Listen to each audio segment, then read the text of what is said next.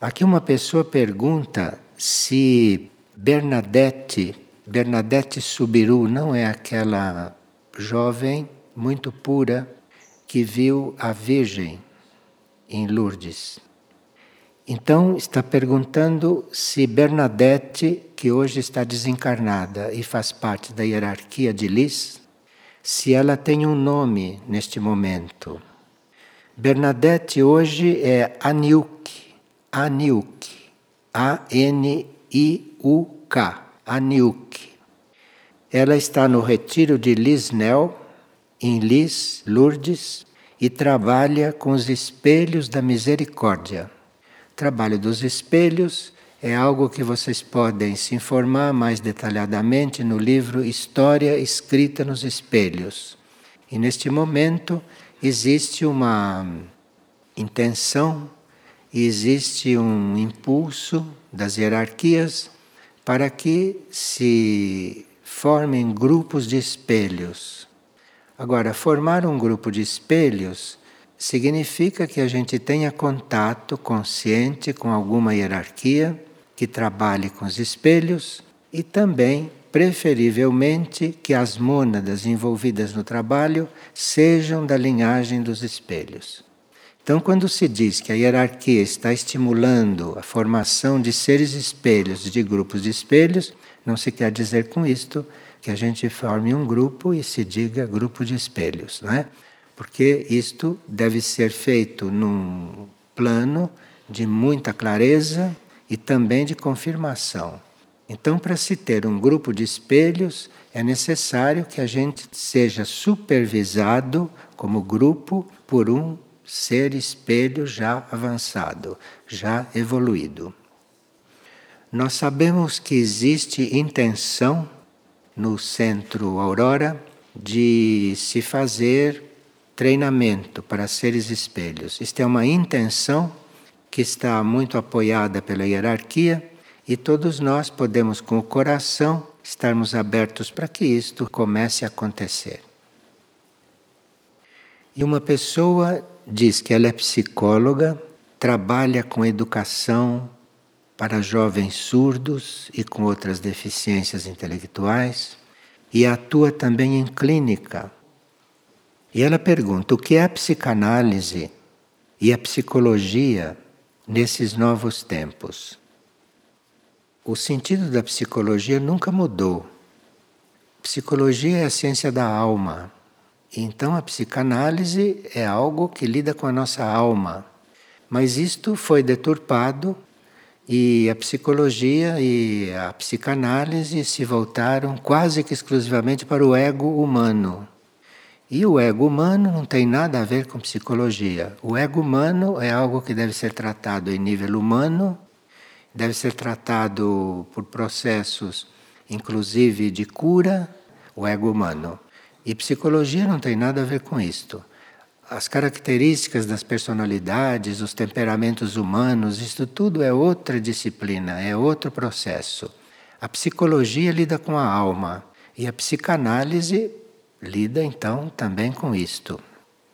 Então, isto é a ciência da alma e não é a ciência do ego e não é a ciência da personalidade. Isto foi um engano. E com isto, a psicologia, a prática da psicologia se tornou materialista. Se tornou materialista e é preciso que a gente tenha uma certa cautela quando cuida desse assunto porque para lidar com a alma de alguém é preciso que a gente já tenha o próprio contato com a própria alma. Porque não se lida com a alma de ninguém mentalmente. Então, não é com conceitos mentais que a gente vai lidar com a alma de alguém. Então, quando alguém se apresenta para ser trabalhado ou para trabalhar junto com alguém, é necessário que aquele alguém esteja um pouco mais informado daquilo que vão tratar. Então, não é muito muito real que se ajude alguém no seu trabalho com a alma se a gente não tem um certo contato com a alma. Contato com a alma suficiente para ajudar aquele outro. Agora, a gente pode perguntar: como não se pode então ajudar ninguém? Não, você pode ajudar. Você pode ajudar, mas honestamente. Não é? Eu estou te ajudando, transmitindo a minha experiência neste campo. A minha experiência humana, a minha experiência como servidor do plano. Esta é a minha experiência. E a sua pode ser diferente. A sua não precisa copiar a minha, não precisa ser igual à minha. Eu estou te transferindo a minha experiência para colaborar. E posso responder alguma pergunta se eu puder responder, se eu tiver experiência neste campo. Agora, se eu não tenho experiência neste campo, eu não posso responder perguntas sobre a alma de ninguém. Enfim, tem uma forma de ajudar os outros, não é? Sem que a gente se envolva com o karma de toda esta mistificação que é esta psicologia transcendental, com esses nomes mirabolantes, isto tudo, que é tudo mistificação. Porque se a pessoa não tem contato com o próprio nível interno, como é que ela vai lidar com isto lá no outro? Tudo é mistificação. Então é preciso que a gente tenha muito cuidado, que a gente seja muito humilde diante do próprio eu interno. E que a gente peça muita ajuda interna para que a gente tenha uma aproximação cada vez maior com a verdade. Mas para isso é preciso humildade e é preciso que a gente realmente peça, busque não, uma ajuda interior, que busque uma ajuda interna. Uma pessoa diz que ela precisa se organizar por dentro e por fora, que ela se sente muito desarmonizada e o que ela pode fazer. Então, você marque um horário fixo e diariamente se põe a orar, sempre naquele horário. Nesses casos em que a gente tem uma dificuldade de se organizar, nesses casos a gente marca um horário e diz: neste horário, todos os dias eu estarei orando. Agora, é claro que para se marcar esse horário, se deve marcar um horário no qual a gente não seja interrompido. Então, marcar este horário, por exemplo, na hora em que estão todos acordados, não é bom, porque o telefone pode tocar, alguém pode bater na porta, uma criança pode chorar pedindo ajuda. Então, é preciso marcar um horário em que todos estejam dormindo. Enquanto a humanidade dorme, você ora, porque aí você não é interrompido. Faça isso todos os dias, na mesma hora, que vai acontecendo uma cura em você. Ponha-se a orar. E se nós devemos temer uma terceira guerra mundial? Eu acho que nós não deveríamos sequer pensar numa terceira guerra mundial. Porque uma terceira guerra mundial seria um distúrbio enorme para o planeta. E não se sabe quais seriam as consequências desta guerra. Porque o, o karma da humanidade como um todo é um karma muito grave. E uma terceira guerra mundial passaria de todos os limites, de forma que nem pensar em uma guerra mundial. Agora, se esta ideia lhe vem, você entra em oração, entre em oração e dedique essas orações à paz. Não é muito simples aqui neste planeta, na superfície deste planeta, haver paz. Não é muito simples. Isto nunca foi. E a história da Terra é uma história sangrenta. A história da humanidade é uma história sangrenta. Porque a paz não é um estado humano, na realidade. O estado humano é um estado de divisão, de guerra, de conflito, de inveja, de. Enfim, vocês sabem disso, não precisa estarmos repetindo aqui. A paz é um estado supra-humano. Paz é um estado supra-humano. De forma que haver guerras, isto é natural. A paz não é natural, não. A paz é um estado supra-humano e que para nós trabalharmos pela paz, nós precisamos nos elevar do nível de consciência no qual estamos. Então você se eleve, você procure ter um pensamento correto, um pensamento positivo, ter os seus sentimentos depurados, os seus sentimentos bem ordenados, não é? Vá se elevando de estado. E aí você vai se elevando desse estado normal da humanidade E aí então você pode sim colaborar para a paz. Porque aí o que você irradiar, desse estado no qual você se colocar, que você irradiar, irá curando as pessoas que estão em guerra, que estão em conflito consigo mesmas, com os outros, não? Você pode irradiar e a sua irradiação pode ser curativa. Agora, para isso é preciso que a gente esteja com a atenção voltada não para a paz, não para a guerra, e não com atenção voltada para a vida comum, a vida normal das pessoas. Mas você tem a sua atenção voltada para o seu nível mais profundo. E todas as vezes que estiver diante de alguém ou estiver diante de um grupo, pense, reafirme que todos aqueles estão também empenhados em buscar os seus níveis mais profundos. Então você pense em cada um, na essência de cada um, na alma de cada um, na mônada de cada um. E assim a gente vai colaborando para a paz. A paz não tem data para acontecer. Então a paz é algo que é um estado de equilíbrio, de harmonia, é um estado de contato com os níveis de perfeição. E a paz existe fora do tempo e do espaço. Então pode estar, neste momento, estar havendo uma guerra em algum lugar. Mas a paz também está lá. Porque a paz nunca começou e a paz nunca vai terminar. Mas a paz é um estado de ser, é um estado. Então, mesmo que haja uma guerra, a paz está aí, a paz continua. Claro que quem está envolvido com a guerra está separado da paz. Mas quem não está envolvido com a guerra, mesmo sob um bombardeio, pode estar em paz. Porque a paz é um estado e não tem nada a ver com o que acontece fora de nós. Nada. Então nós teríamos que ter essas coisas bem presentes bem presente para sabermos estar colocados diante dos dias que se aproximam e diante dos momentos de transição da Terra, principalmente. E estar em paz naqueles momentos é muito importante, é fundamental. Estar em paz. Porque a paz existe, está aí, é ininterrupta. Nós é que nos desfocamos, nós é que saímos de foco com a nossa mente e ficamos olhando o resto, em vez de estarmos focalizados na paz. Então, em qualquer momento, em qualquer situação, em qualquer lugar, diante de quem quer que seja, você pode estar em paz. É só não misturar esse estado com aquilo que está aí. Está claro isto? E se se pode evitar uma guerra de grandes proporções? A indústria bélica, que compete com a indústria de medicamentos para serem a primeira do mundo, quer dizer, indústria bélica e indústria de medicamentos.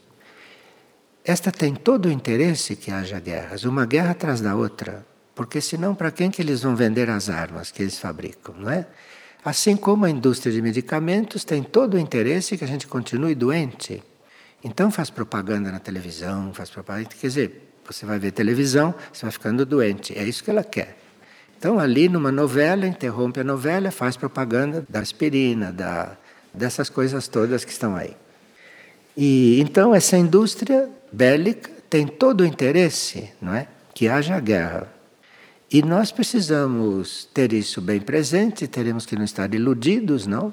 Não há um movimento pela paz, um movimento verdadeiro pela paz, ou se há, é inócuo, porque se aquelas pessoas que estão fazendo o movimento, elas não estão em paz, é um movimento inócuo. Então, essas coisas de paz que fazem lá na, na Suíça, fazem em outros lugares, isto tudo é, é vida, vida normal, vida comum, não é? Levada para este campo. E coisa para dar emprego para as pessoas e tudo isto.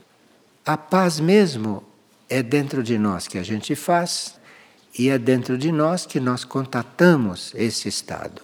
Então não esperemos que as guerras vão acabar, porque para as guerras acabarem é preciso que haja um realmente uma mudança muito forte no planeta, na superfície do planeta. E é preciso também que uma grande parte da humanidade seja conduzida para outros universos ou outros mundos, não? Porque senão aqui será sempre um purgatório, ou será sempre uma escola para nós. Uma escola que nem sempre é muito agradável, né? que nem sempre é muito harmoniosa, mas que nós podemos sim estar bem conscientes de que escola estamos aqui na superfície deste planeta. E estando consciente disto, tudo irá da melhor forma. O importante é que a gente esteja consciente, porque se a gente está consciente, tudo se arruma. Se a gente está consciente, é daí que as coisas devem partir. Aí é que você vai ver como vai agir, como vai ser, como vai pensar, como vai. e daí por diante. Precisa estar consciente e não se iludir.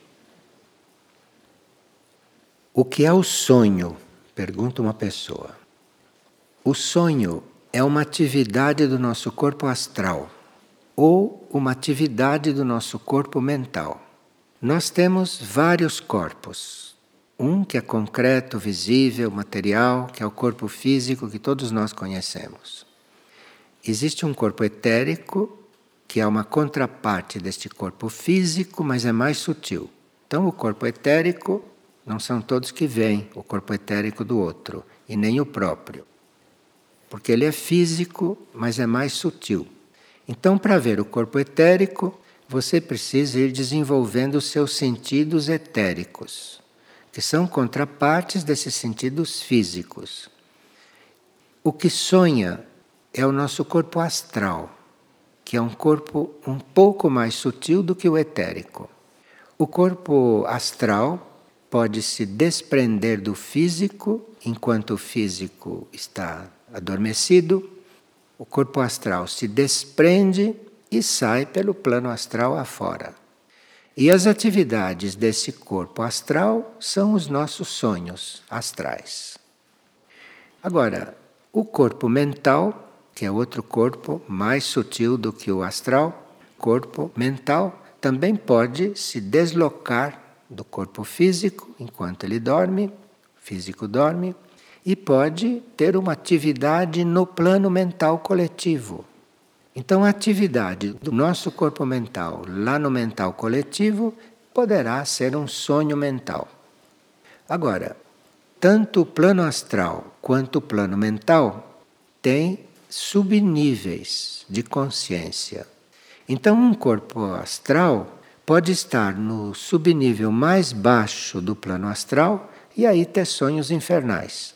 Ou pode ir subindo nos níveis do plano astral até ter sonhos em que se vê coisas muito bonitas, muito harmoniosas, sonham com jardins de Éden, sonham com todas essas coisas e são os altos níveis do plano astral. Agora, o plano mental também tem vários níveis. Então existem sonhos mentais, onde nós temos uma atividade telepática inferior, material, como temos também um, sonhos mentais mais elevados, onde estamos diante de coisas geométricas, coisas simbólicas, estamos diante de geometria, destas coisas bem abstratas. Isto tudo é a, os níveis mais altos do plano mental que estão em atividade. Isso nós chamamos de sonho. Agora, além do mental, a nossa atividade não é chamada de sonho. Além do mental, a nossa atividade pode ser no plano intuitivo, que é uma mente já superior, pode ser em nível espiritual, mas aí não é sonho. Aí já é uma forma de experiência na qual você pode estar ou não consciente. Então, nós nos colocamos para dormir, o corpo dorme, o cérebro dorme, e digamos que se você teve uma vida de desperto, harmoniosa, equilibrada, positiva, espiritualizada, aí você pode sim ter uma atividade nos planos além do mental e pode lembrar ou não desta atividade. Se a gente não lembra, como é que sabe que esteve lá? Sabe porque quando desperta está completamente transformado. Transformado mesmo. Você, quando desperta, se você faz um gesto desarmonioso, você se sente mal. Porque você vem de um nível onde tudo era harmonioso. Então, quando você faz um gesto desarmônico, você se sente mal. Quando você trata mal alguém, você logo se sente mal. Porque você experimentou aqueles níveis, você experimentou aquele equilíbrio. Então você logo reconhece, logo percebe que você não está em harmonia com aquilo que experimentou. E assim a gente vai se trabalhando, assim a gente vai se organizando, tendo sempre presente esta vida nos outros planos, nos outros níveis. E uma outra pessoa diz que ela tem sonhos em que certas coisas são antecipadas e depois essas coisas acontecem. Então, existe mesmo o sonho premonitor, ou se não é sonho, uma impressão premonitória. Às vezes nós podemos sonhar com algo que vai acontecer, ou às vezes podemos ter uma verdadeira impressão, uma premonição, não no sentido das nossas percepções do que vai acontecer. E isto é muito útil quando se está a serviço. Porque se você está a serviço do plano evolutivo e você tem uma premonição, isto é utilíssimo no trabalho, muito útil. Porque aí se deixa de desperdiçar muita energia, deixa-se de fazer certas experiências, porque nas nossas premonições nós podemos já saber que isso não vai dar certo. Agora, para que essas premonições tenham desenvolvimento, é preciso que a gente creia nelas. Que a gente creia nelas. E que quando há alguma, que a gente fique grato. Fique muito grato por ter tido esta premonição. Nem toda premonição está pedindo que você faça alguma coisa. Não. Muitas vezes a premonição é para você saber o que pode acontecer, você se preparar e na hora que acontece, você já estava avisado e vai poder ajudar. Ou, em alguns casos, você vai poder evitar. Então, nem sempre é para estar alardeando as próprias premonições. Porque quando você alardeia uma coisa, você desgasta aquilo. Você desgasta. E aquilo vai encontrar reações em pessoas que não estão preparadas. Vai encontrar reações em pessoas que não estão nesse nível e que não acreditam, não querem saber disso, são reativas. Então você vai ali criar uma situação de conflito que você vai ter que transmutar. Enquanto você está transmutando aquilo, você está ocupando tempo e energia quando podia estar ocupando isso em outras coisas. Então a premonição é muito útil, sim, mas não é sempre que a gente pode usar aquela premonição para, por exemplo, avisar alguém. E sempre que se trata de premonição não confirmada, você pode sim avisar alguém, mas sempre dizendo: esta é a minha impressão, eu não estou sendo profeta, não. Eu só estou lhe passando uma coisa que estou prevenindo. Pode ser real, como pode não ser. Você faça o que quiser dessa informação. Deixe sempre o outro livre para ele fazer o que ele quiser. Mesmo que você o avise de uma premonição, você diz: Esta é a minha premonição. Pode não estar certo. Você faça o que quiser. Nunca deixe o indivíduo com sentido de culpa de não estar fazendo algo. Porque o que, nós sabemos do outro? Coisa alguma. Então pode haver sim esses momentos assim de lucidez e a gente querer ajudar o outro. Então peça a luz, se deve mesmo ajudar, como ajudar, quando ajudar, em que tom ajudar. E, se você não perceber os sinais, peça a Deus que te emudeça na hora que você vai falar. Ele fala, você ficar mudo, peça isto. Se eu não perceber nada, me emudeça. Pronto. Assim fica tudo bem harmonizado. Duas pessoas estão perguntando a respeito de velas acesas durante as reuniões de orações de mantras, etc. Claro que uma vela pode ser simbólica, como uma vela pode ter também um sentido de ajudar na concentração das pessoas.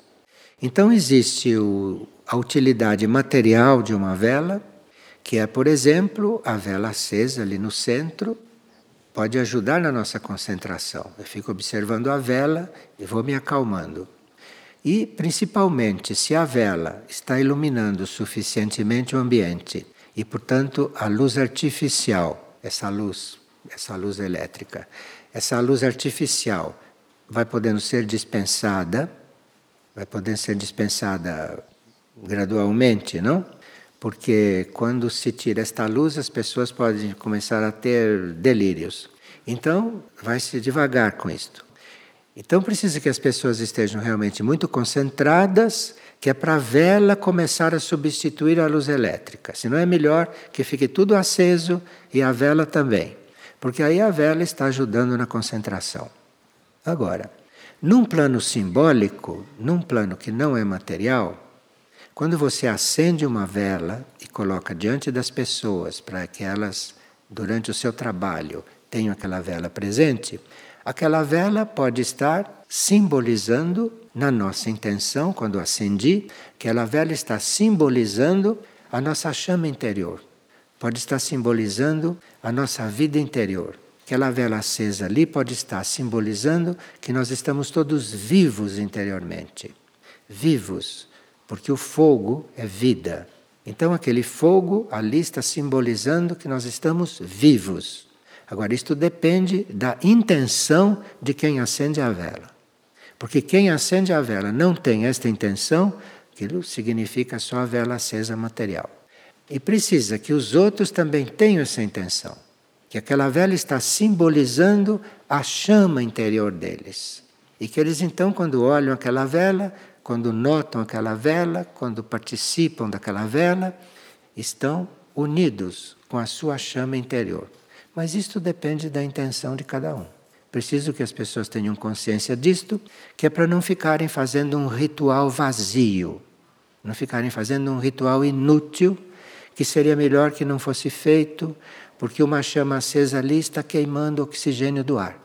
Então, para você começar a queimar o oxigênio do ar, que as pessoas precisam para a respiração, é preciso que aquela vela tenha valor.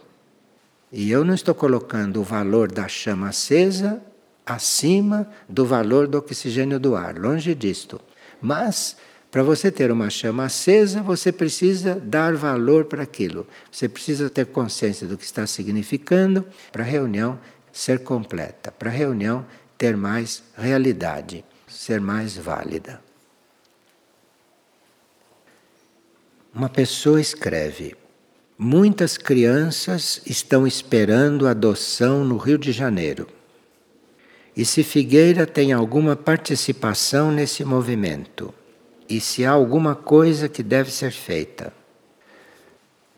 As crianças que estão naquela situação necessitam ser adotadas por alguém.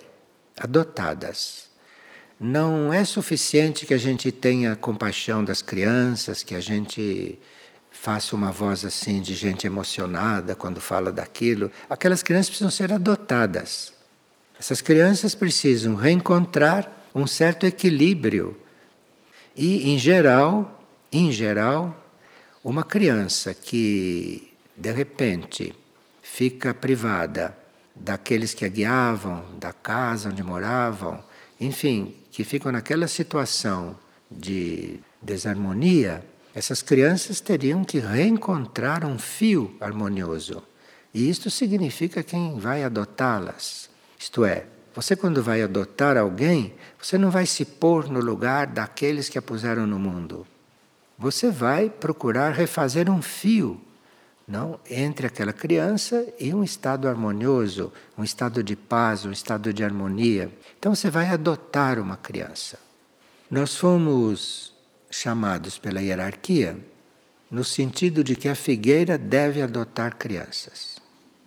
E não só adotar crianças, mas adotar também animais que estejam desamparados ou perdidos. Isto nós temos que fazer. Nós estamos pesquisando uma forma da figueira, como entidade, estar responsável pelas crianças que nós adotarmos. Nós teremos que adotar as crianças perante a lei do planeta, a lei da Terra. Nós teremos que adotar as crianças. Quem vai realmente adotar as crianças deve ser a figueira, que não é nenhum de nós, é uma entidade. Então nós teríamos que estar muito atentos para isso e para nós vai ser um grande treinamento, um grande treinamento. Porque um ser humano que está no mundo tanto pode ser ajudado, pode desenvolver, ajudado por quem os pôs no mundo, que aqui a gente chama de pai e de mãe, como também pode ser ajudado por um grupo. Dentro da lei espiritual existe isto, de dois fazerem o ser, dois colocarem o ser no mundo, se afastarem, desaparecerem, e um grupo adotar a criança. Isto existe na lei espiritual. E a diferença é que ela vai ter uma educação grupal e não vai ter uma educação como teria entre aqueles que as fizeram. Então, ela vai ter uma educação grupal. Isto é muito diferente. Então, é nesse sentido que a figueira estaria trabalhando dar uma educação grupal a quem ela assumisse. Isto é válido também para os animais. Aqui nós temos um símbolo de animais. Os animais que estão aqui são simbólicos, porque devia haver muito mais animais aqui. Mas nós reconhecemos que para haver mais animais aqui, nós teremos que saber tratá-los. Teremos que saber tratá-los. Quando nós perguntamos o que é saber tratar um animal, nos responderam: é tratá-lo como um ser humano. Mas então nós vamos tratar os seres humanos e os animais da mesma forma? Perguntamos. Não. Os animais vocês tratam como seres humanos e os seres humanos vocês tratam como almas. Está aí. É fácil falar, não é? É fácil entender, mas agora precisaria viver. Precisaria viver isso.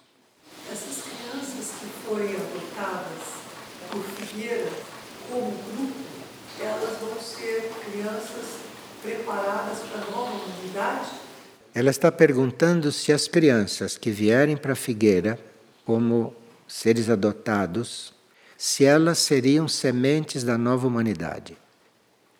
Em princípio, sim, e essa é a intenção. Essa é a intenção. Agora, isso depende também da alma que está ali dentro daquela criança. Você não pode deformar uma alma. Aquela alma está em evolução. Então, se tudo é feito com a máxima fé, se tudo é feito com o máximo equilíbrio e harmonia, se tudo é feito com todas as intenções, e se tudo é feito em grupo, em grupo, então existe sim a possibilidade de chegar aqui uma criança da nova era. E aí o que vai acontecer? se nós a observarmos bem, vamos aprender com ela. Vamos aprender com ela. Isto é, nós adotamos para ajudá-la, mas na realidade nós vamos aprender com ela. Mas para isso precisa observar e não querer se impor. Observar, estar disposto a aprender. É uma situação que nós teríamos que cultivar bem dentro de nós, não? para possibilitar que acontecesse, que é uma grande oportunidade para todos.